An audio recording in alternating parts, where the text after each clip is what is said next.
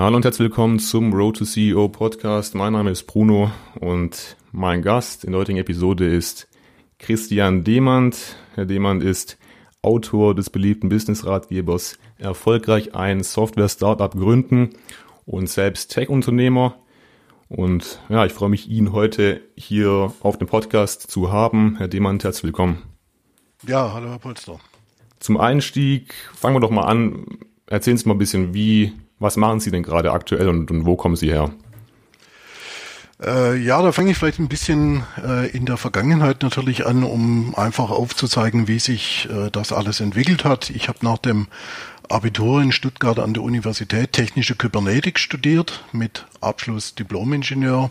Mhm. Ich habe mich während des Studiums recht früh auf Softwareentwicklung spezialisiert. Meine Studienarbeit und die Diplomarbeit waren primär Programmierlösungen. Mhm. Und ich bin dann auch nach dem Studium ganz gezielt auf die Suche nach einer Stelle als Softwareentwickler gegangen. Obwohl ich Abschluss hatte, Diplomingenieur, aber äh, ich habe mich dann beworben als Softwareentwickler. Meine erste Station, mhm. die war dann lediglich für fünf Monate bei einem mittelständischen Hersteller von Prozesssteuerungen. Anschließend okay. war ich knapp zwei Jahre bei einem großen Automobilzulieferer im Umland von Stuttgart und dann erfolgte 1993 meine erste Unternehmensgründung im Bereich der industriellen Automatisierungstechnik, damals mhm. zusammen mit einem Arbeitskollegen.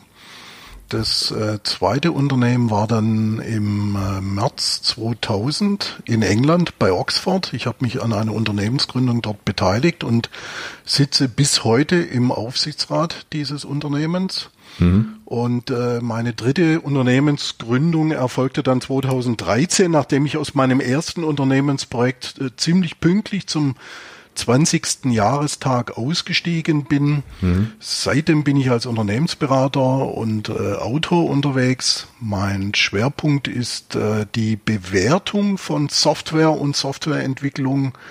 Da geht es um Folgendes. Meine Kunden sind Investoren, Inhaber und Führungskräfte in, in den unterschiedlichsten Betrieben, mhm. die Unterstützung benötigen bei der Beurteilung von anderen Unternehmen, genauer von Softwareunternehmen, oder die einfach Hilfestellungen benötigen in Bezug auf die eigene firmeninternen Aktivitäten im Bereich der Softwareentwicklung. Wie Sie wissen, viele Führungskräfte bei uns und Inhaber sind schon ein bisschen in einem fortgeschrittenen Alter und haben deshalb oftmals wenig Zugang zu Softwarethemen. Mhm. Und diese Leute unterstütze ich mit meiner Beratungstätigkeit.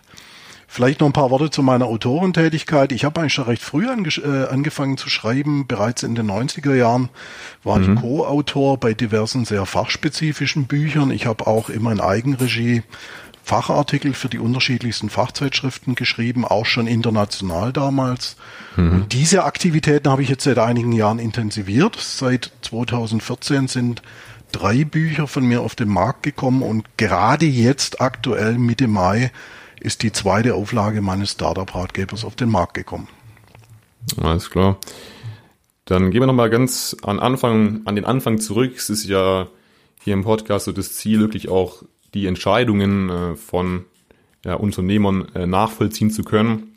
Und da jetzt mal die Frage, wie war das denn so in Ihrer Jugend? Hatten Sie da schon bestimmte Pläne oder Vorstellungen, was Ihre ja, berufliche Zukunft vor allem anging? Und war das Unternehmertum damals überhaupt in, Ihrem, in Ihrer Perspektive und hatten Sie das schon irgendwo im Hinterkopf?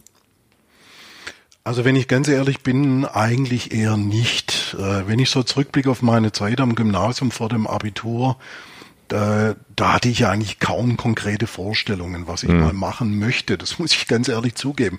Ich wusste vielleicht ungefähr, was ich auf gar keinen Fall äh, machen wollte. Das war immer schon klar. Okay. Aber äh, was ich konkret machen wollte, war bis 18 soweit noch nicht klar. Ich wollte irgendwo etwas Innovatives machen. Ähm, okay. Das hing sicherlich damit zusammen, weil ich mit 15 Jahren begonnen habe zu programmieren. Das mhm. ist jetzt heute sicherlich nichts Besonderes. Äh, zu der Zeit damals, äh, Anfang der 80er Jahre, war das äh, definitiv noch was Besonderes. Wir waren damals im Zeitalter der sogenannten Heimcomputer, Stichwort mhm. C64 und ähnliches.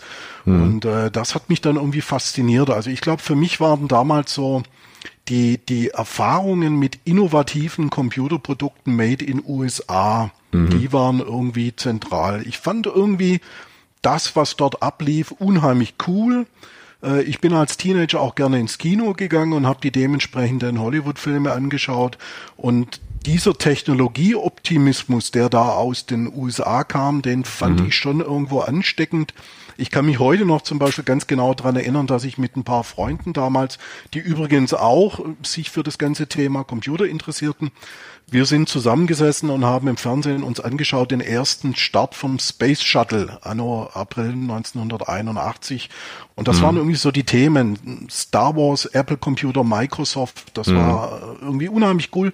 Man hat sich dafür interessiert, aber es gab sicherlich äh, im, im Teenageralter vor Ende der Schulzeit noch keine konkrete Idee darüber, wie man diese Dinge vielleicht mal irgendwie in einen, einen Beruf umwandeln könnte. Mhm. Hm, okay. Würden Sie sagen, so dieses Interesse an Computern beziehungsweise äh, spezifisch jetzt am Programmieren, ist es was, ähm, was auch so Ihrer natürlichen Veranlagung entspringt? Also sprich, waren Sie auch immer eher so naturwissenschaftlich und, und Mathe orientiert von, von vornherein? Ja, muss ich sagen, definitiv ja. Also es war definitiv so. Ich habe äh, immer äh, mich in diese Richtung interessiert, hatte okay. eher ein bisschen Schwierigkeiten mit äh, den Sprachen. Englisch okay. lief gut, aber andere Dinge liefen nicht so gut. Aber das stimmt schon. Also das Interesse ging eigentlich immer in Richtung Naturwissenschaften, ja. Hm, okay. Dann kommen wir mal zur nächsten, beziehungsweise auch, ja, so die erste große, wichtige Entscheidung dann in ihrer oder für ihre Karriere dann später. Und zwar hatten Sie es ja gerade schon gesagt, Ihr Studium, die Entscheidung, ähm, ja, einen ziemlich ausgefallenen Studiengang, wie ich finde, zu wählen, technische Kybernetik. Ähm, ja, erzählen Sie doch mal ein bisschen, wie diese Entscheidung zustande kam. Warum ist das für Sie jetzt ausgefallen? Ja, ist ja schon ein Studiengang, der von relativ wenigen gemacht wird, oder? Jetzt im, Vergleich zu BWL, Marketing, so die ganzen Sachen. Ja, okay, kann ich was dazu sagen, natürlich, klar. Also ja, warum technische Kybernetik? Das ist eine gute Frage. Muss ich vielleicht ein bisschen ausholen. Also man muss Gerne, einmal ja. sehen, auch in den 80er Jahren, das ist heute für junge Leute, glaube ich, relativ schwierig vorstellbar. Es gab weder E-Mail, es gab kein Smartphone und äh, Ferngespräche am Telefon waren damals noch richtig teuer und mussten dementsprechend geplant werden. Das kann man sich heute im Zeitalter einer Flatrate ja nun definitiv überhaupt nicht mehr vorstellen. Mhm. Und damals ist man nicht so ganz selbstverständlich zum Studieren in die Ferne gezogen. Das hat man definitiv nicht gemacht. Also für mich war irgendwie immer klar, dass ich äh, in meinem Bundesland in Baden-Württemberg bleiben würde, äh, schon mal okay. rein aus praktischen Erwägungen und auch aus Kostengründen. Mhm. Nichtsdestotrotz, das wissen Sie, in Baden-Württemberg kann man so gut wie alles vermutlich sogar definitiv alles, was man machen will, studieren. Da gibt es also genügend Möglichkeiten. Äh, daher dann natürlich schon die Frage, warum Kybernetik in Stuttgart? Mhm. Ähm, das war vielleicht ein bisschen ein Zufall. Es war eine Empfehlung meines damaligen Physiklehrers in der Oberstufe. Okay. Der brachte nämlich mal in der zwölften Klasse plötzlich von der Uni Stuttgart einen Flyer mit in den Unterricht. Und äh, ich vermute mal, er hatte selbst in Stuttgart studiert und hat äh, daraus resultierend da noch Kontakte gehabt zur mhm. Uni, zu dem Lehrkörper dort. Und äh, mhm. äh, der Studiengang Technische Kybernetik wurde, glaube ich, Ende der 70er Jahre ganz neu aufgesetzt. Und äh, deshalb haben damals äh, die Professoren dort definitiv Werbung noch gemacht. Kann man sich heute gar nicht mehr so vorstellen, dass für den mhm. Studiengang Werbung gemacht wird. Das war aber so. Und ich habe mir das damals durchgelesen. Ich kann mich sogar noch ein bisschen an diese Broschüre erinnern. Und äh, für mich klang Kybernetik irgendwie gut, unheimlich innovativ. Mhm, und ich fand den interdisziplinären Ansatz sehr gut. Also Mathematik, Informatik, Maschinenbau, Elektrotechnik. Und dann ganz wichtig, und da greife ich dann auch etwas auf, was Sie gerade gesagt haben, äh, Kybernetik war angesetzt für lediglich 80 Studenten im Vordiplom und 40 Studenten im Hauptdiplom. Okay. Und äh, ich war immer ein, ein Typ, äh, ich habe mich nie in Massenveranstaltungen wohlgefühlt. Äh, mhm. Mich hat schon in der Schule damals über die Jahre genervt, dass die Klassen so groß waren. Wir hatten immer im Gymnasium 30 bis 35 Schüler in der Klasse. Okay. Das war vollkommen normal.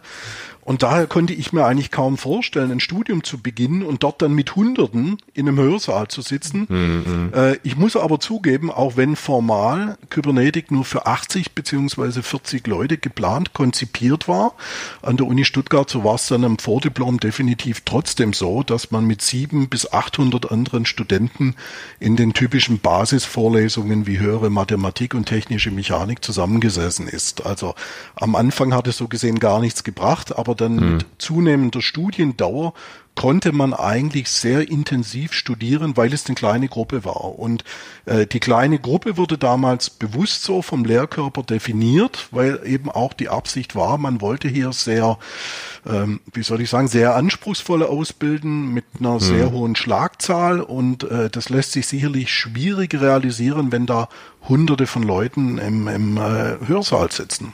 Ja, klar. Erläutern Sie doch bitte mal nochmal kurz, was Kybernetik eigentlich ist. Also ich glaube, das ist ähm, vielen, also mir ist es auch nicht hundertprozentig klar. ja, mir bis heute auch nicht, muss ich zugeben. Also, also so grob schon. Äh, ich meine, per Definition ist es letztendlich Regelungstechnik. Es geht um Regelungstechnik. Äh, jetzt ist aber so, zur Regelungstechnik gehört einfach sehr viel Verschiedenes dazu. Daher dieser interdisziplinäre Ansatz, mm, okay. Äh, dass man eben irgendwo hier Sensortechnik benötigt, Messtechnik, Steuerungstechnik. Für all das äh, ist Programmierung erforderlich. Das basiert wiederum auf Algorithmen. Also sollte man sich mit Mathematik ganz gut auskennen und, und, mm. und. Das hängt dann irgendwo alles zusammen. Was natürlich spannend war an Kybernetik, ist einfach, dass äh, kybernetische Prinzipien, also sagen wir mal Prinzipien der Regelungstechnik, nicht nur im Bereich der Automatisierungstechnik Anwendung finden. Das ist nämlich genau der Bereich, den ich dann als Schwerpunkt gewählt habe in meinem Hauptstudium. Mhm, mhm, Aber kybernetische Prinzipien äh, findet man auch in sehr vielen anderen Bereichen. Man findet es in der Medizin, im, im, im menschlichen Körper gibt's Regelungstechnik. Man findet es äh, in der Wirtschaft, im Bankenwesen, wenn es irgendwie um äh, Kurse geht von Landeswährungen.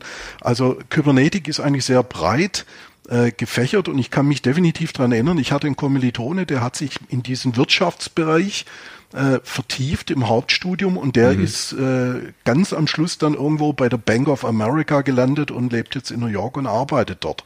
Okay. Also äh, auch wenn der Studiengang technische Kybernetik hieß, äh, gab es doch die Wahlmöglichkeit dann im Hauptstudium in die unterschiedlichsten Richtungen zu gehen und das war mhm. möglich, in biomedizinischen Bereich reinzugehen, in Wirtschaftsbereiche reinzugehen oder in meinem Fall war es dann durchaus mit einem lokalen Bezug die Automatisierungstechnik, die mhm. ja in Süddeutschland sehr stark ist.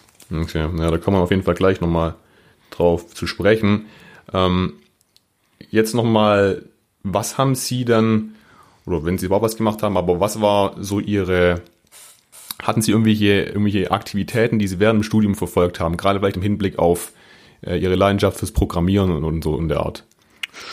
Ja, also da, ich, ich habe natürlich äh, nebenher ein bisschen Geld verdienen müssen, wie die meisten Studenten. Das ging mir damals ganz genauso und das waren eigentlich zwei ja. Dinge. Zum einen habe ich äh, damals schon angefangen, einfach Software zu schreiben. Also aus heutiger Sicht wäre das komplett lächerlich. Das war wirklich noch auf der DOS-Ebene, ohne großes mhm. grafisches User-Interface, äh, ein paar Verwaltungsfunktionalitäten für einen mittelständischen äh, Betrieb oder allgemein für mittelständische Unternehmen, die damals angefangen haben, Computer einzusetzen in ihren Büros. Also ich habe ja. durch Programmierung Programmierung nebenher äh, bisschen Geld dazu verdient und äh, lustigerweise, ich habe dann auch noch äh, Nachhilfeunterricht gegeben, in der Regel äh, für die Abitursjahrgänge ah, okay. äh, hier im Umkreis. Das hat mir aber äh, dann später einiges geholfen, weil äh, bei Nachhilfe geht es ja darum, äh, komplexe Sachverhalte irgendwo zu vermitteln, dass jemand anderes das auch verstehen kann. Und ja, dann ja. in meiner weiteren Karriere mich sehr intensiv beschäftigt mit grafischen Benutzeroberflächen und äh, da ist es letztendlich auch die Kunst, diese User Interfaces so zu gestalten, dass ein Anwender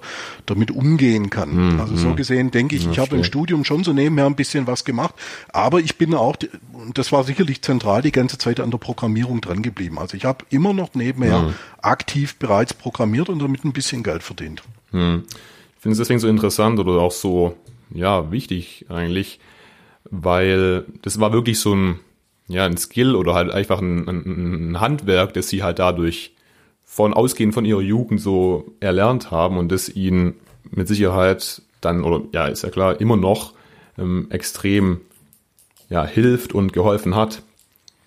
Also rückblickend definitiv, ja, genau, so war das. Es ist eigentlich schon verrückt, irgendwo mit 15 Mal angefangen, äh, ganz einfach ein paar wenige Zeilen eingetippt in einem äh, speziellen Basic-Dialekt und irgendwann wurde immer mehr draus und eines Tages ja. dann war ich mal verantwortlich für eine hochkomplexe Softwareanwendung mit zweieinhalb Millionen Zeilen Quellcode. Äh, also ja. so gesehen schon aus dem Hobby das Interesse für die IT, das Interesse für Softwareentwicklung ist dann längerfristig übergegangen in eine berufliche Karriere. Da haben Sie recht, ja. Ja, ja.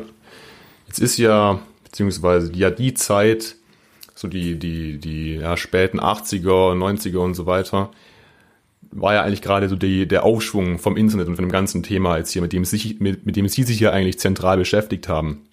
Also ein Trend sozusagen, auf dem Sie ja dann auch letztendlich dann irgendwo, ähm, ja, auf dem letztendlich dann auch ihre Unternehmensgründung irgendwann mal gefußt hat. Jetzt kann man natürlich sagen, rückblickend gesehen, ja, es ist schon alles vorbei, beziehungsweise jetzt wurde schon, die ganzen Apps wurden alle schon entwickelt und ähm, Leute in, in, in jetzt in, in meiner Position, beziehungsweise jetzt in der, im Studium und eben ja noch junge Leute können sich jetzt fragen, ja, was gibt's denn jetzt noch für Potenziale für mich, die ich, die ich nutzen kann? auch in, in unternehmerischer Hinsicht. Was würden Sie dazu sagen? Gibt es da immer Sachen, immer neue Sachen, auf die man, auf die man aufspringen kann? Und wenn ja, wie, wie findet man so, solche Sachen?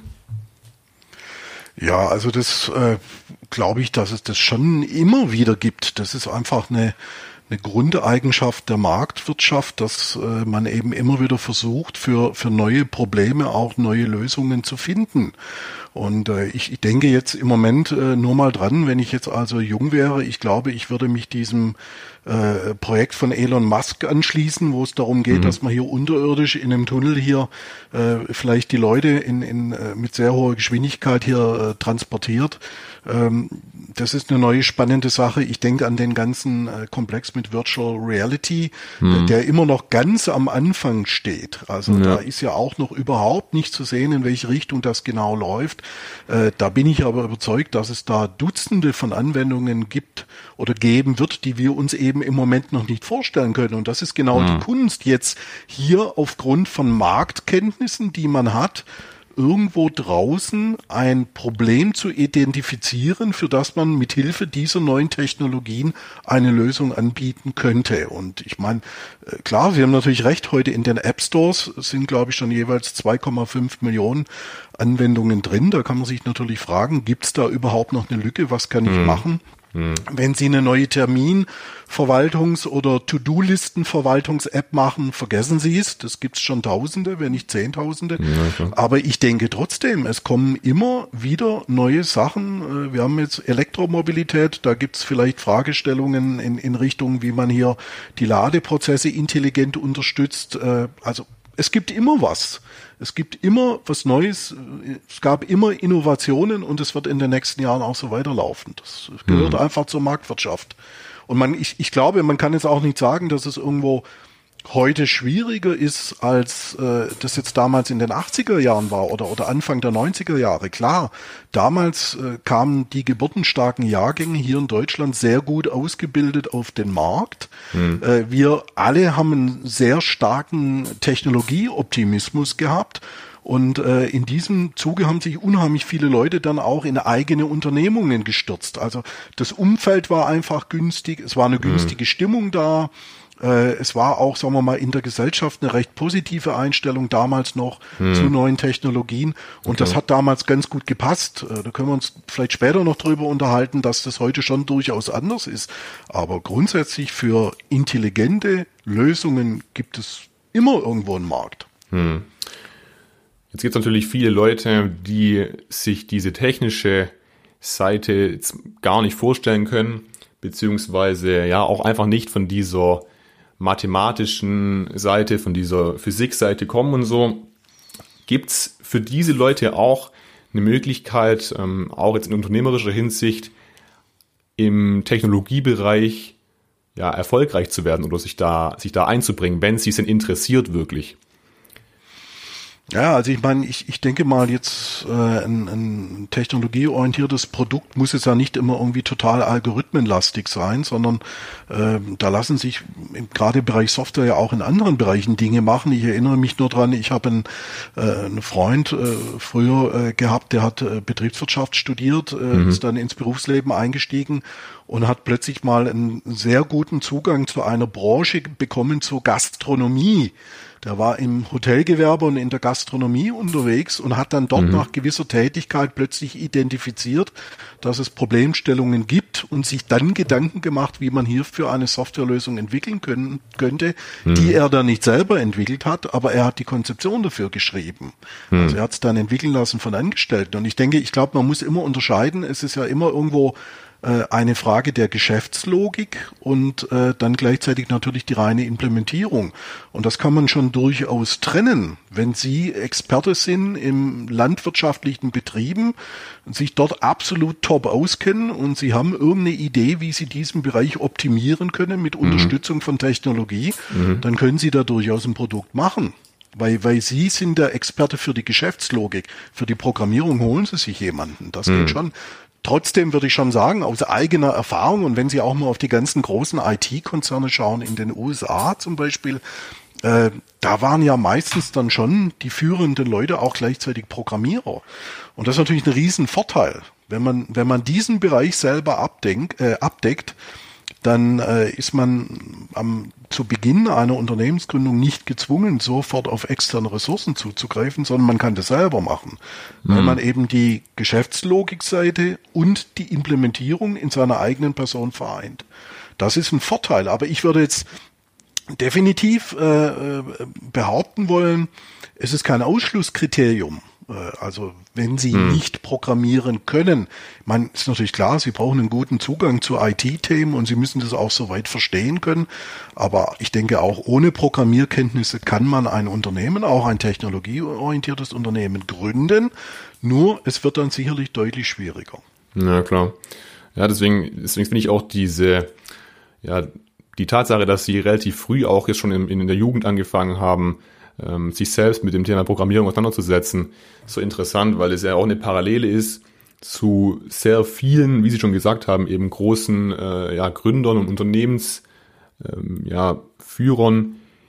Viele von ihnen, also gerade so in die in die Richtung äh, Mark Zuckerberg, Elon Musk und so weiter gehen, ja, Gates waren, waren, waren, ja Gates natürlich, waren eigentlich ja alles Leute, die genau das auch in ihrer Jugend gemacht haben. Ja, exakt haben. Ja. Okay, ja, dann schauen wir doch jetzt mal ein bisschen, äh, wie die Geschichte dann weiterging.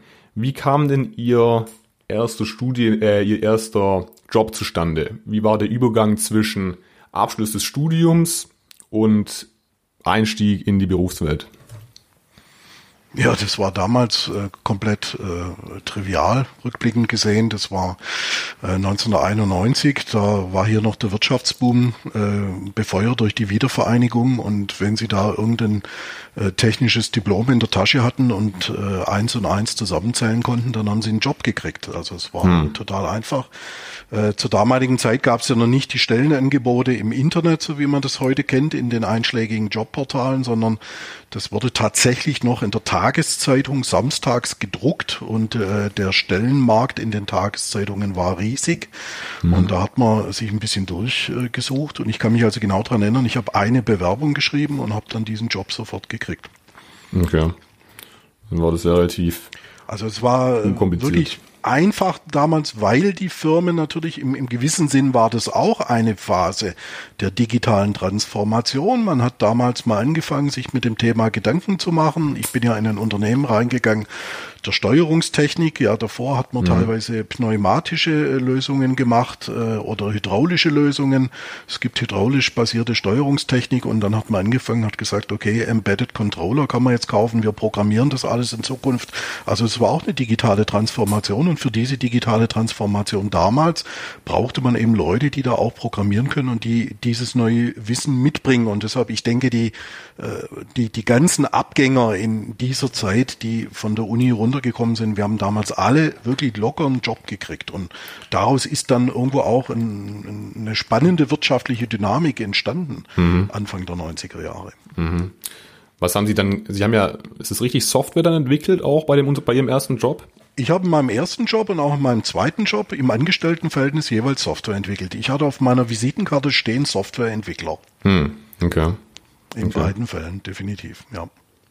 Alles klar. Wie ist es so, wenn man, wenn man jetzt gerade so mit diesem technischen ähm, Background im Studium in ein neues, ja, oder in, ja, in ein Arbeitsverhältnis eintritt als Student?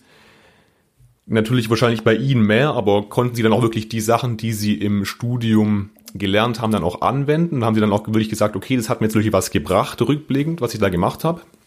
Also in diesem bei meinem ersten äh, Arbeitgeber, Betrieb der Steuerungstechnik, war ich zum damaligen Zeitpunkt als Diplom-Ingenieur technische Kybernetik komplett überqualifiziert.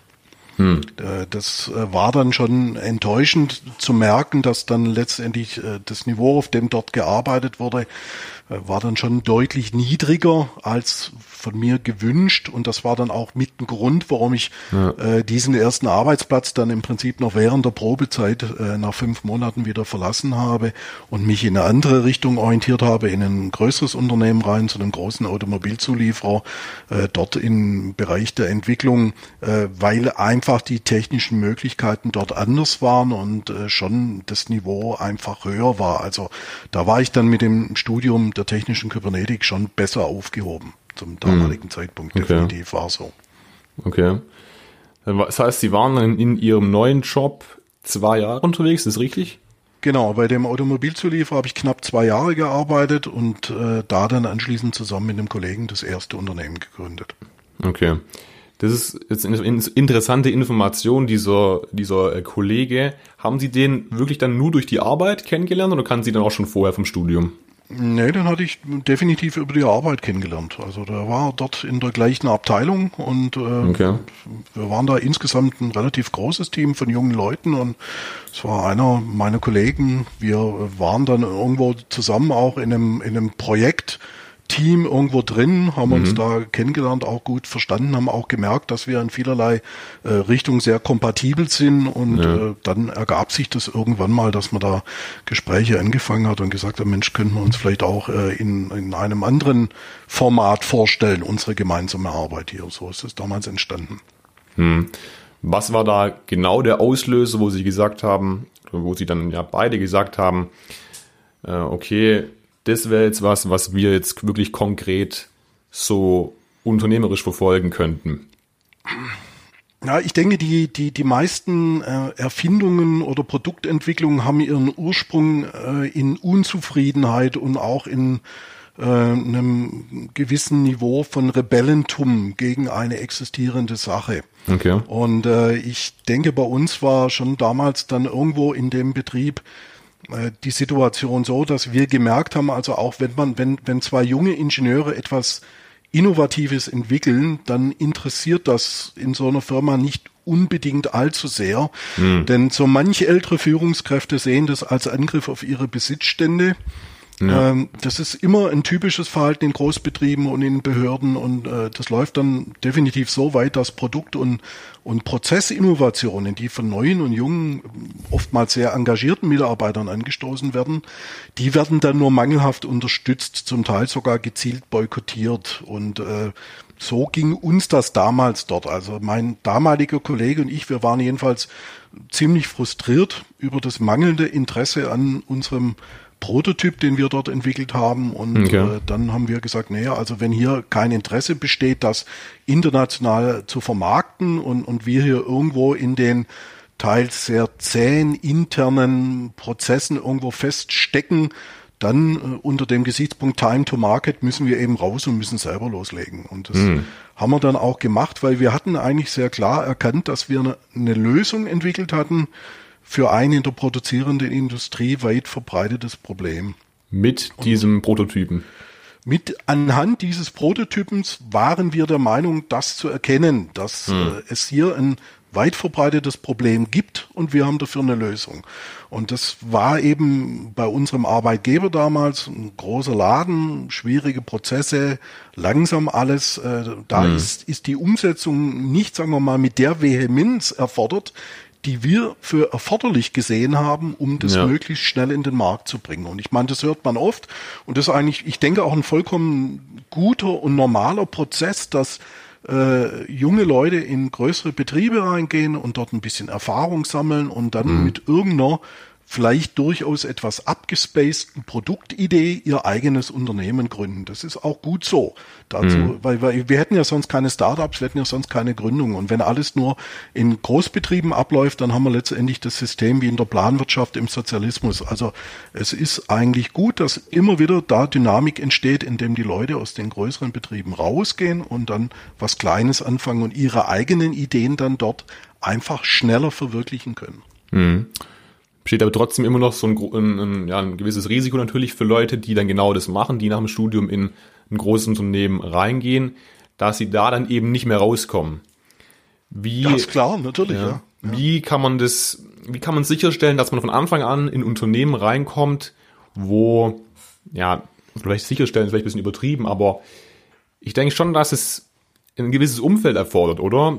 Aus dem dann wirklich auch sowas resultieren kann. Wenn Sie jetzt hier bei einem, ähm, ja, vielleicht Unternehmen äh, angefangen hätten, das nicht so, das überhaupt nicht so innovativ gewesen wäre, dann wäre ja die Idee dann wahrscheinlich auch so nicht zustande gekommen, oder? Also ich glaube, dass das ganz schwierig zu beurteilen ist. Ich meine, äh, ich, ich nehme jetzt mal ein Beispiel raus die Firma Tesla gilt ja im Moment irgendwo weltweit als super innovatives Unternehmen mhm. und flexibel und schnell und äh, ich denke trotzdem, wenn man da als junger Ingenieur heute reingeht in so eine Firma, da ist nicht unbedingt jetzt garantiert, dass man hier in einem innovativen Umfeld arbeiten kann, hm. dass da vielleicht neue Ideen draus entstehen könnten, die dann zu einer eigenen Unternehmensgründung taugen. Also ich denke, man kann das nicht fest sagen. Es kann ja durchaus sein, dass Sie in einen Betrieb gehen, der ähm, sehr wenig innovativ ist, in dem alles sehr langsam vorangeht. Aber wenn Sie mhm. das für sich als Chance entdecken, und da reicht dann manchmal ein innerbetrieblicher Mentor, der diese Aktivitäten, dieses Engagement unterstützt, dann mhm. können Sie sich unter Umständen auch in einem trägen Großbetrieb innerhalb kurzer Zeit sehr dynamisch entwickeln. Aber ähm, in einen, in einen Betrieb reinzugehen und zu sagen, also wenn ich in den Betrieb reingehe, dann ist die Chance sehr groß, dass ich jetzt dann in zwei oder drei Jahren da eine Idee bekomme, mit der ich mich selbstständig machen kann, vergessen Sie das. Das, das mhm. funktioniert nicht, das können Sie nicht machen. Sie müssen einfach nur Ihre äh, sagen wir mal, ihre Karriere so gestalten, dass sie möglichst viel mitbekommen, in unterschiedliche Bereiche mal reinschauen. Hm. Natürlich ist es hilfreich, Sie gehen in einen innovativen Betrieb, der grundsätzlich als innovativ angesehen wird. Ja, und ja. Sie gehen jetzt nicht unbedingt in eine Behörde, wo jeder weiß, dass das sehr träge ist und da passiert Klar, gar nichts. Aber Sie können das nicht planen. Und mhm. äh, ich denke zum Beispiel, also äh, damals bei mir, bei dem Automobilzulieferer, ich hatte mit meinem äh, damaligen Kollegen, wir hatten relativ am Anfang da schon mal drüber gesprochen und haben uns dann äh, einen Zeitrahmen gesetzt und haben gesagt, ja, ja, jetzt gucken wir mal und vielleicht in vier oder in fünf Jahren. Und dann haben sich aber die Randbedingungen so dynamisch verändert, dass das Thema plötzlich schon nach anderthalb Jahren auf die Agenda kam. Hm. Und dann kann man auch nicht an so einem Plan festhalten, sondern das ist dann eben das unternehmerische Risiko. Und da muss man dann irgendwie den richtigen Riecher haben und sagen, okay, war nicht so geplant, wir wollten ja eigentlich fünf Jahre hier was machen, mhm. äh, ist im Grunde genommen noch viel zu früh, wir springen ins kalte Wasser, aber das riskieren wir jetzt. Hm. Und das haben wir dann auch damals gemacht und sind nach anderthalb Jahren schon raus. Oder ich, mein Kollege hatte äh, da schon länger gearbeitet, ich war nur anderthalb Jahre dort und wir sind dann äh, raus und das hat sich äh, rückblickend dann als den richtigen Zeitpunkt äh, herausgestellt. Aber Sie können das nicht planen als hm. Als junger äh, Akademiker, wenn Sie heute aus dem Studium rauskommen, können Sie eigentlich nur versuchen, gehen Sie in den innovativen Betrieb rein und gehen Sie aus meiner Sicht unbedingt in einen international aufgestellten Betrieb rein. Und das muss jetzt nicht heißen, dass das ein Betrieb ist, der Hunderttausende von Mitarbeitern hat. Das ist nicht notwendig. Es gibt auch viele mhm. Mittelständler, bereits schon mit 200 Mitarbeitern, die unheimlich international aufgestellt sind. Da kann man auch gut hingehen. Und wenn man da einen, einen, einen Vorgesetzten hat oder einen Chef oder einen Inhaber hat, der sehr innovativ denkt, kann mhm. man da wahnsinnig was in kurzer Zeit lernen. Mhm. Also ich denke, das kann man so vielleicht tun. Aber genau planen lässt sich das nie. Da spielt auch immer der Zufall eine Rolle. Eine hm. ganz entscheidende Rolle sogar oft. Hm. Ja, das ist ein guter Tipp auf jeden Fall. konnten Sie das dann doch irgendwo bis zu einem gewissen Grad validieren, dann Ihr Produkt oder Ihre Geschäftsidee? Haben Sie da irgendwas in der Richtung gemacht, um sich zumindest, ja, um zumindest bis auf ein bisschen sicher zu gehen, dass Sie jetzt nicht hier komplett in ähm, was reingehen, was der Markt vielleicht auch so gar nicht will? Also wir konnten das natürlich innerbetrieblich validieren, aber da muss man immer sehr, sehr vorsichtig sein, weil Erfolg in einem abgeschlossenen Markt ist niemals ein Garant dafür, dass es auch im freien Markt funktionieren kann. Mhm. Also das, das ist ein Risiko, das sollte man sich nicht drauf verlassen. Ähm, ansonsten ist, ist das letztendlich Bauchgefühl, Einschätzung. Ähm, man kann natürlich zum Beispiel auf im, im B2B-Bereich heute immer noch ganz wichtig, man geht auf Messen, man schaut sich mal die Branche an, man schaut sich potenzielle Wettbewerber an, hm. äh, was die so machen, versucht dann eine Einschätzung der eigenen Idee zu bekommen, wie man sich da positionieren kann.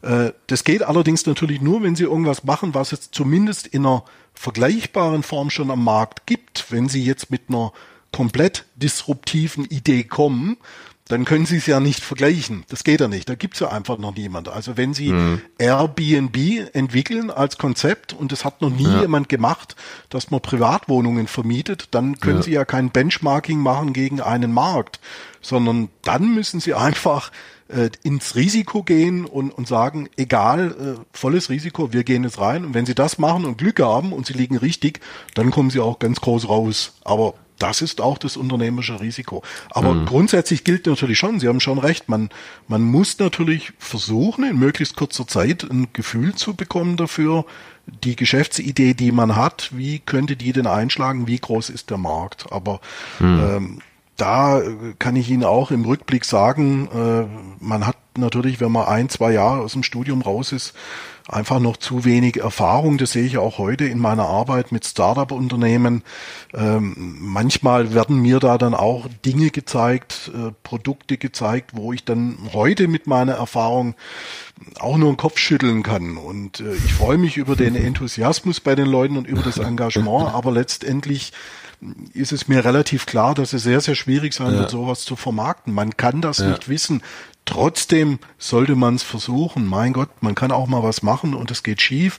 Muss man natürlich vorher schon durchkalkulieren, dass äh, es nicht äh, irgendwie jetzt, ich sag mal, private Insolvenz und sonst was. Also man ja, muss ja. immer ein bisschen vorsichtig sein, man muss das abwägen, aber grundsätzlich ist es einfach klasse, auch mal was zu riskieren. Wenn wir keine Leute mehr haben, die äh, ab und an mal irgendwas riskieren und eine Firma gründen, dann äh, können wir hier die Wirtschaft komplett vergessen.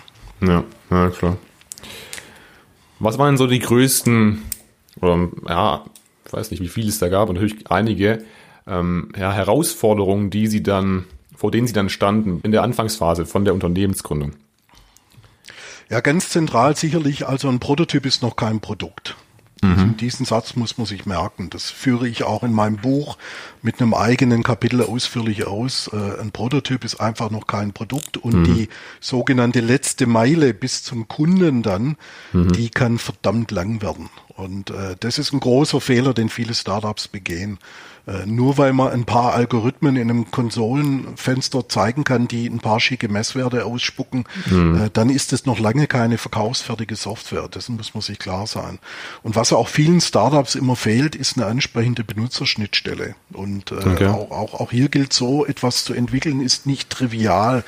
Äh, zumal man diesbezüglich im Studium halt auch sehr selten etwas lernt. Also mhm. Prototyp ist, ist immer riskant, ist noch ein weiter Weg. Das würde ich vielleicht sagen, ist das Wichtigste. Dann ein, ein zweiter Punkt, und das kenne ich auch von anderen Startups, und da gibt es auch dementsprechende Untersuchungen vom Bundesverband Deutsche Startups.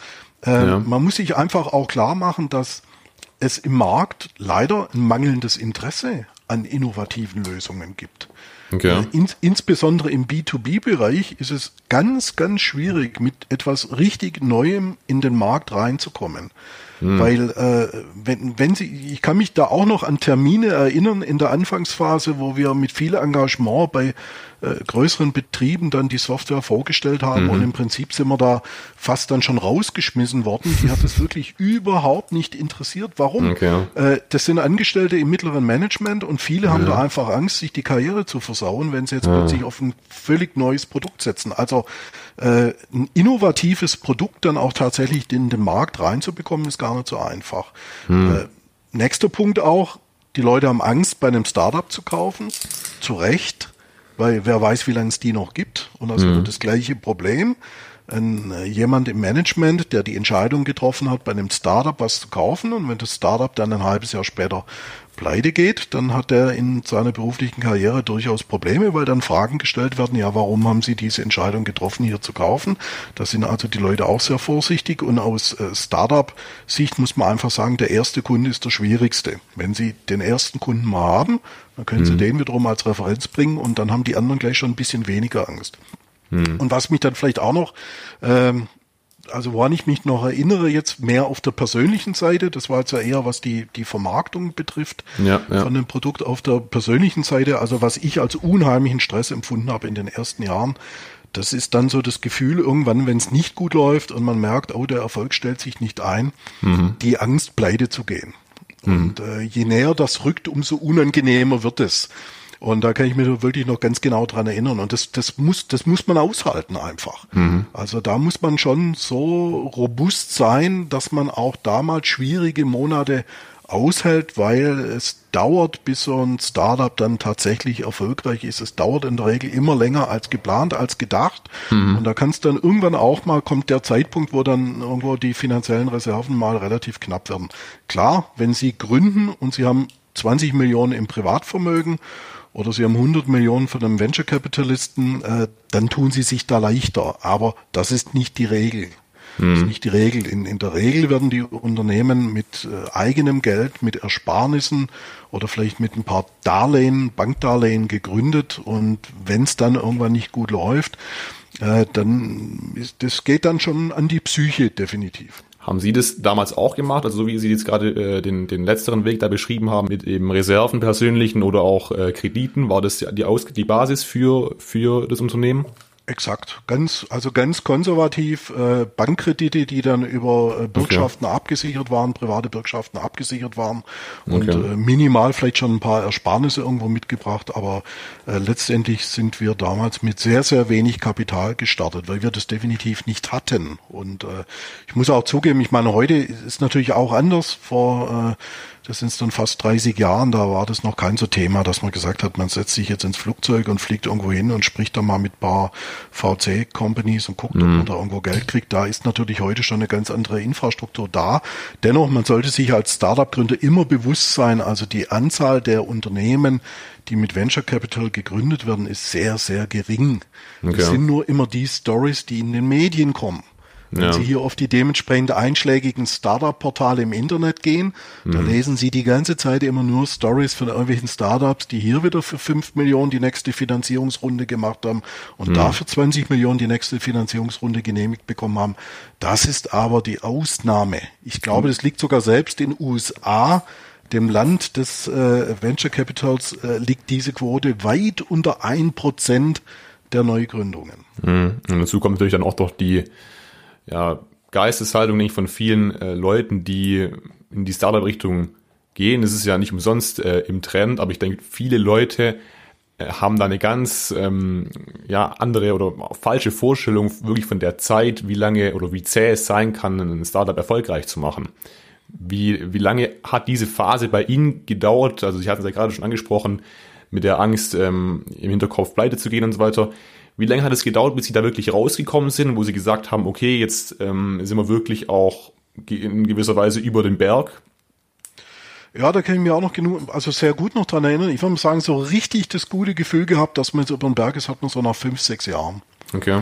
Und äh, das kenne ich auch von vielen anderen Unternehmen. Also das, ich glaube, das ist so ein realistischer Zeitraum, fünf bis sieben Jahre. Mhm. Äh, da konnte man dann wirklich mal richtig in Ruhe wieder schlafen und äh, hat sich vielleicht irgendwo auch privat mal was gegönnt, sei es, dass man dann doch mal den ersten Urlaub irgendwo mal gemacht hat. Also ich, mhm. ach Gott, das war sogar noch eher noch ein bisschen später, aber das war so der Zeitraum. Und äh, mhm. vielleicht so, so erste ermunternde Schritte, wo man gemerkt hat, doch, da könnte was laufen, das könnte funktionieren. Äh, selbst die gab es eigentlich erst so nach zwei Jahren. Also mhm. die, die, die eigentliche Anfangszeit dann nochmals, ein Prototyp ist eben noch kein Produkt und bis man ein Prototyp zu einem verkaufsfähigen Produkt gemacht hat und auch die Organisation dann aufgebaut hat, das Unternehmen aufgebaut hat, äh, dass das soweit mal alles rund läuft und, und man ein bisschen Marketing macht und in den Vertrieb geht und, und das dauert einfach. Und in der Regel sehe ich bei de, meinen Start-up-Kunden, äh, es, es dauert immer länger als erwartet und das sollte man auch äh, bei der Kalkulation des Kapitalbedarfs auf jeden Fall berücksichtigen. Also äh, die Pläne, die da vorgelegt werden, die sind in der Regel immer zu optimi äh, optimistisch und es kommt immer irgendwas dazwischen. Irgendwas funktioniert nicht so wie geplant oder mhm. irgendeine Person steigt plötzlich aus. Selbst ein Gründer, es gibt Gründerteams, wo nach einem halben Jahr plötzlich einer kalte Füße kriegt und sagt, nee, das ist nichts für mich, ich gehe raus. Und da hat natürlich keiner mit gerechnet. Und, und dann muss irgendwie alles umstrukturiert werden und geändert werden und die Verträge müssen neu aufgesetzt werden und, und, und. Aber auch sowas passiert. Und, und äh, das weiß man nicht äh, zum Zeitpunkt der Gründung. Also es ist ein sehr dynamisches äh, äh, Geschehen letztendlich, aber man braucht immer einen Puffer. Man, man braucht Reserven, man braucht einen Puffer mental, finanziell und auch was die eigene Kondition betrifft. Hm. Gibt es da irgendwelche ja, Tipps oder Prinzipien allgemeine jetzt so in Bezug gerade auf die auf das Mindset, das man haben sollte dann in so einer Position, wie Sie damals waren, um dann erfolgreich zu werden in der Hinsicht? Ja, die, ich meine, ich, ich denke, Sie dürfen keinen vollen Rucksack mitbringen. Jetzt äh, irgendwie, dass Sie also schon aus Ihrem Privatleben sehr viele Probleme mitschleppen. Mhm. Das ist sicherlich eine ganz schlechte Voraussetzung. Äh, Sie sollten irgendwo äh, psychisch sehr stabil sein. Sie sollten auch physisch fit sein. Das mhm. denke ich, das ist ein ganz wichtiger Punkt. Das habe ich mhm. dann also auch immer wieder gesehen. Äh, wenn man ein Unternehmen äh, gründet, dann werden eben unter Umständen die Arbeitstage schon mal sehr lange. Und mhm. Äh, wenn sie dann so wie das bei mir gewesen ist, ich war dann international relativ viel unterwegs. Da mhm. kommen dann noch zusätzliche Belastungen dazu mit Jetlag und Fliegen und im Hotel schlecht schlafen und lauter so Dinge. Mhm. Ich glaube, mein Rekord war, ich hatte mal in einem Monat hatte ich mal 16 16 internationale Flüge. Okay, also das weiß ich auch noch, da war ich dann relativ platt hinterher. Also man muss schon robust sein, viel Kondition mitbringen in jeder Hinsicht, sonst hat das keinen Wert. Hm. Hm. Okay. Jetzt gehen wir nochmal vielleicht auf einen Punkt ein, auf den Sie dann ähm, ja auch in dem in Ihrem Buch ausführlich zu sprechen kommen, sicherlich. Was ist denn jetzt wirklich für die Leute, die jetzt in die in die Software-Richtung gehen wollen?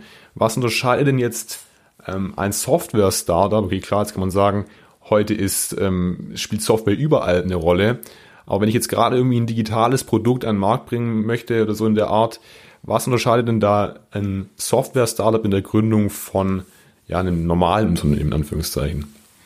Ja, das ist jetzt natürlich die Frage, was ist normal, weil Sie haben es gerade schon angesprochen. Also Software mhm. steckt heute eben überall drin. Äh, deshalb, ich spreche in meinem Buch auch sehr viel von technologieorientierten Startups. Das, glaube ich, ist auch ein ganz guter Begriff. Wenn Sie irgendetwas technologieorientiert machen, dann ist da immer auch Software mit drin, mehr oder weniger. Es mhm. muss vielleicht nicht irgendwie jetzt das zentrale Produkt sein, aber oder, oder der zentrale Bestandteil, aber Software spielt heute bei technologieorientierten Gründungen eben immer eine Rolle. Ja, was ist anders? Ich meine, im Softwarebereich haben sie einfach eine irre hohe Dynamik im Markt. Mhm. Äh, das wissen wir alle. Alles verändert sich so unheimlich schnell und äh, die Auswahl der Tools und der Plattformen, die sie einsetzen, das ist irgendwo eine permanente Wette. Mhm. Muss man einfach so sehen. Wenn Sie heute eine Entscheidung treffen, Sie machen eine App für Android und Ihr Wettbewerber sagt, er geht nur auf die Apple-Plattform, dann ist, ist das letztendlich eine Wette. Das ist schwierig zu sagen, wo setzt sich das jetzt durch, was ist die mhm. richtige Entscheidung. Es kann Ihnen ja auch heute passieren, dass Sie auf irgendeine Plattform setzen oder auf eine Programmiersprache, die dann zwei Jahre später äh, plötzlich mal abgekündigt wird, weil der Hersteller keine Lust mehr hat oder plötzlich was Neues auf den Markt bringt. Also es ist schon anspruchsvoll und wer falsch liegt, ist unter Umständen ganz schnell wieder vom Markt weg. Um da bestehen zu können, bei dieser Dynamik im Markt müssen Sie sich permanent informieren mhm. und immer beobachten, was läuft. Ich spreche da so von Technologie-Monitoring das muss organisiert sein. Also ich sag mal, alle drei Monate mal eine Fachzeitschrift in die Hand nehmen und mal gucken, was gibt's Neues. Das hm. reicht nicht. In dem Moment, wenn Sie in einem technologieorientierten Business sind, müssen Sie das permanent beobachten, um ein Gefühl dafür zu kriegen, sind Sie, haben Sie aufs richtige Pferd gesetzt. Mhm. Dann, was natürlich auch noch ein wichtiger Punkt ist, äh, Komplexität bei Software. Äh, eine gute Anwendung wird schnell sehr, sehr umfangreich, insbesondere im B2B-Bereich. Und da muss dann zumindest einer der Gründer noch durchblicken. Mhm. Und zwar wirklich zu 100 Prozent. Und ich kann Ihnen aus meiner Praxis äh, berichten, dass also häufig in, in Firmen Probleme in diesem Bereich auftreten, weil einfach keiner mehr durchblickt. Das, hm. Ich, ich glaube, dass das für Leute, die, die von Softwareentwicklung keine Ahnung haben, ganz, ganz schwer zu verstehen ist. Aber es ja. ist definitiv so, äh, die Firmen haben eine Software, die über mehrere Jahre entwickelt wurden und die sitzen dann da und, und mit, mit fast mit Tränen in den Augen und äh, geben dann mehr oder weniger zu. Also so richtig blickt keiner mehr durch. Und das kommt ja. definitiv immer wieder vor. Das war, das war auch so eine Sache, die ich ähm, eigentlich vorhin noch einstreuen wollte, weil Sie hatten ja gesagt, was sie damals gemacht haben ähm, mit, ähm, mit ihrem Programmieren äh, im, im jungen Alter, haben sie ja eigentlich als, als lächerlich beschrieben vorhin. Ich fand es eigentlich gar nicht so lächerlich aus heutiger Sicht, weil eben gerade dieses Grundverständnis, und sie waren ja da wirklich eigentlich ziemlich an der Basis dran, sage ich jetzt mal, ähm, wie Sie gesagt haben, heute fehlt. Also ich traue mich kaum, das zuzugeben, aber ich gehöre zu den wenigen, die noch Assembler programmieren können. Es war also definitiv der Einstieg, Maschinensprache. Es, mhm. Ich habe ganz am Anfang noch Dinge in Maschinensprache programmiert, aber Sie haben recht, das hat mir natürlich immer geholfen, das hilft mir auch heute noch, äh, insgesamt zu verstehen, wie die, wie die, wie so eine Rechnerarchitektur funktioniert, was da ja. dann letztendlich hinter den Kulissen äh, abläuft. Aber ich möchte vielleicht da noch ein paar weitere Punkte dazu nennen. Also ich hatte jetzt genannt die, die hohe Dynamik im Markt, die eine Herausforderung ist für Software-Startups, dann die mhm. Komplexität, die ganz automatisch mit der Zeit entsteht. Am Anfang ist es eine kleine Anwendung, die hat vielleicht 10.000 Zeilen, 20.000 Zeilen und ein Jahr später haben sie schon 200.000 Zeilen Code zu verwalten und da wird's dann einfach komplex. Und wenn sie mal Millionen haben, oje, oje, also das äh, muss man soweit organisiert bekommen. Hm. Was, glaube ich, auch wichtig zu verstehen ist, ähm, Software-Business ist in der Regel immer sofort international. Mhm. Das ist jetzt Fluch und Segen zugleich. Äh, Fluch, ganz klar, hoher Wettbewerb. Mhm. Also sie kommen einfach mit was raus und sie stehen im Prinzip in Wettbewerb mit Unternehmen in China, sonst wo in, in, in Asien oder USA in der Regel mhm. sofort. Mhm. Äh, Segen an der ganzen Geschichte ist natürlich, wenn sie mit ihrer Anwendung richtig gut sind, mit dem, was sie gemacht haben, dann können sie die in der Regel auch sehr schnell in anderen Ländern verkaufen. Also das Business skaliert sehr einfach und das ist natürlich eine Riesenchance, die man dann wiederum hat in diesem technologieorientierten, im, im Software-Business. Hm. Äh, klar, es gibt weiterhin auch Nischen, die national begrenzt sind. Also ich berate unter anderem auch Unternehmen im Bereich der Softwareentwicklung. Mhm. Da muss ich sagen, die arbeiten eigentlich primär nur in Deutschland, machen nur ein bisschen was in Österreich und das war's. Aber ansonsten sind die sehr national. Das sind aber Ausnahmen. Das, das okay. können sie dann natürlich machen, wenn sie für deutsche Behörden zum Beispiel äh, Software schreiben, weil dann ist diese Software möglicherweise in keinem anderen Land der Welt von Interesse. Äh, da haben sie dann wenig Wettbewerb aber dafür haben sie auch einen begrenzten Markt. Hm. Gehen Sie in der Regel davon aus, Software-Business heißt sofort, das Ganze ist international mit allen Vor- und Nachteilen. Und was dann natürlich, äh, vielleicht jetzt noch als abschließenden Punkt, äh, auch eine sehr, sehr große Herausforderung ist, das war also übrigens schon vor 20 oder 25 Jahren genauso wie heute, äh, in dem Bereich ist es einfach sehr schwierig, Personal zu bekommen. Wir haben, glaube ich, im Moment gemeldet von Bitkom über 120.000 offene Stellen im IT-Bereich nur in Deutschland und lediglich ich glaube 25.000 oder 27.000 Studenten schließen jährlich ein Informatikstudium ab. Also wenn Sie heute als Startup auf den Markt gehen und fangen dann an und sagen, so, jetzt brauchen wir hier mal drei Full-Stack-Web-Entwickler und mhm. wir bräuchten auch noch einen Spezialisten, der top C++ programmieren kann, weil da machen wir unsere High-Performance-Anteile der Software, die wollen wir in C++ machen. Mhm. Äh, es ist einfach schwierig. Also das ist ja. einfach auch eine Herausforderung. Das ist nicht unlösbar, dieses Problem, aber ist eine zusätzliche Herausforderung. Insbesondere bei uns eben hier in Deutschland. Das sieht in anderen Märkten ganz anders aus, aber bei uns hier ist es definitiv ein, ein, ein Wettbewerbsnachteil, dass der Arbeitsmarkt sehr, sehr schwierig ist. Mhm. Kann sich aber jetzt im Moment Corona-Krise, ganz aktuell, kann sich ändern, habe ich auch schon gehört. Mhm. Muss man mal abwarten, wie jetzt die Situation am Arbeitsmarkt innerhalb der nächsten Monate sich entwickelt und vielleicht ist es Anfang nächsten Jahres für kleine Unternehmen deutlich einfacher, neue, gut qualifizierte Arbeitnehmer einzustellen. Alles mhm. möglich. Okay, okay. Das vielleicht nochmal als, als abschließende Frage. Ähm, wir haben jetzt gerade schon ziemlich speziell darüber gesprochen, über, über Softwareunternehmen und so weiter. Haben Sie irgendeine Empfehlung für Leute, die jetzt wirklich, gerade jetzt im jungen Alter, ja, vielleicht wissen, ich möchte ja in die unternehmerische Richtung gehen, aber ich weiß ehrlich gesagt noch überhaupt nicht, welcher Bereich, welche Branche, was ich überhaupt mache. Ähm, Gibt es da irgendwie einen Weg, das herauszufinden, beziehungsweise eine Möglichkeit, diesen ja, Prozess zu beschleunigen, etwas, etwas zu finden? Ja, also ich denke, ganz wichtig ist, Sie müssen komplett offen sein und Sie müssen sehr, sehr viel ausprobieren. Wenn Sie hm. zu Hause sitzen, mit der Bierflasche vom Fernseher. Das hat, glaube ich, der Herr Wirt von Schraubenwirt kürzlich mal in einem Interview gesagt. Und da stimme ich ihm zu. Wenn Sie das machen, dann haben Sie einfach keine Chance, dann kommen Sie nicht weiter. Sie müssen mhm. rausgehen. Äh, Sie sollten sich jetzt im Alter von 18 oder 20 bloß nicht schon auf eine Richtung festnageln. Mhm. Machen Sie Ferienjobs, nutzen Sie Praktika. Wenn Sie im Rahmen Ihres Studiums eine Vorgabe haben, Sie sollen wegen mir zwölf Wochen Praktikum machen, Machen Sie 16, machen Sie 20, warum nicht? Versuchen Sie, mhm. nutzen Sie die Zeit, versuchen Sie unterschiedliche Unternehmen in unterschiedlichen Bereichen, zum Beispiel im Rahmen eines Praktikums kennenzulernen. Das ist eine Riesenchance, mhm. um verschiedene Bereiche in Industrie und Wirtschaft kennenzulernen. Äh, mhm. Versuchen Sie eine Spezialisierung erst möglichst spät zu machen, also frühestens würde ich sagen in der zweiten Hälfte des Studiums. Das okay. war zum Beispiel in meinem Studium echt klasse, also technische Kybernetik. Man, man musste sich erst spät festlegen, in welche mhm. Richtung man gehen will. Mhm. Und äh, so solche Wahlmöglichkeiten würde ich vielleicht sogar bei der Wahl des Studienganges berücksichtigen. Also habe ich hier im Laufe des Studiums eine hohe Flexibilität, zu einem möglichst späten Zeitpunkt zu entscheiden, in welche Richtung ich mich entwickeln möchte, weil Sie müssen einfach sehen, mit 22 oder 23 haben Sie oftmals eine ganz andere Sicht als mit 18 oder mit 19. Hm. Und dann hm. vielleicht noch eine letzte Empfehlung, die ich äh, einem, einem jungen äh, Studenten hier geben würde.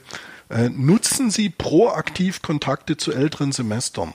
Falls es bei Ihnen im Studium zum Beispiel äh, irgendwelche ehemaligen Treffen gibt, Mhm. Dann, dann mhm. gehen Sie dorthin, reden Sie mit den Leuten, die den Weg bereits gemacht haben. Mhm. Weil da bekommen Sie aus erster Hand die Informationen. Und ich, ich habe mal äh, als erfahrener äh, Unternehmer bin ich mal an die Uni Stuttgart noch hoch und habe mich da zur Verfügung gestellt zur Befragung äh, von Studenten. Und ich muss sagen, mhm. da haben sich total interessante Gespräche daraus entwickelt. Das war hochinteressant. Zum ja. Beispiel haben sich im Studiengang Technische Kybernetik sehr viele Studenten Gedanken gemacht, ob sie jetzt noch promovieren sollen oder nicht mhm. promovieren mhm. sollen. Ich habe da eine Meinung mhm. dazu. Die Meinung habe ich denen mit meiner Praxiserfahrung soweit kommuniziert und ich denke, für die jungen Leute war das wirklich sehr, sehr interessant. Also hat sich ein sehr dynamisches Gespräch daraus entwickelt und diesen Rat würde ich äh, Ihnen heute auch geben. Rausgehen, reden Sie mit anderen Leuten, das ist ganz wichtig. Hm. Ja, perfekt. Ja, ich denke, das sind auch gute abschließende Worte jetzt.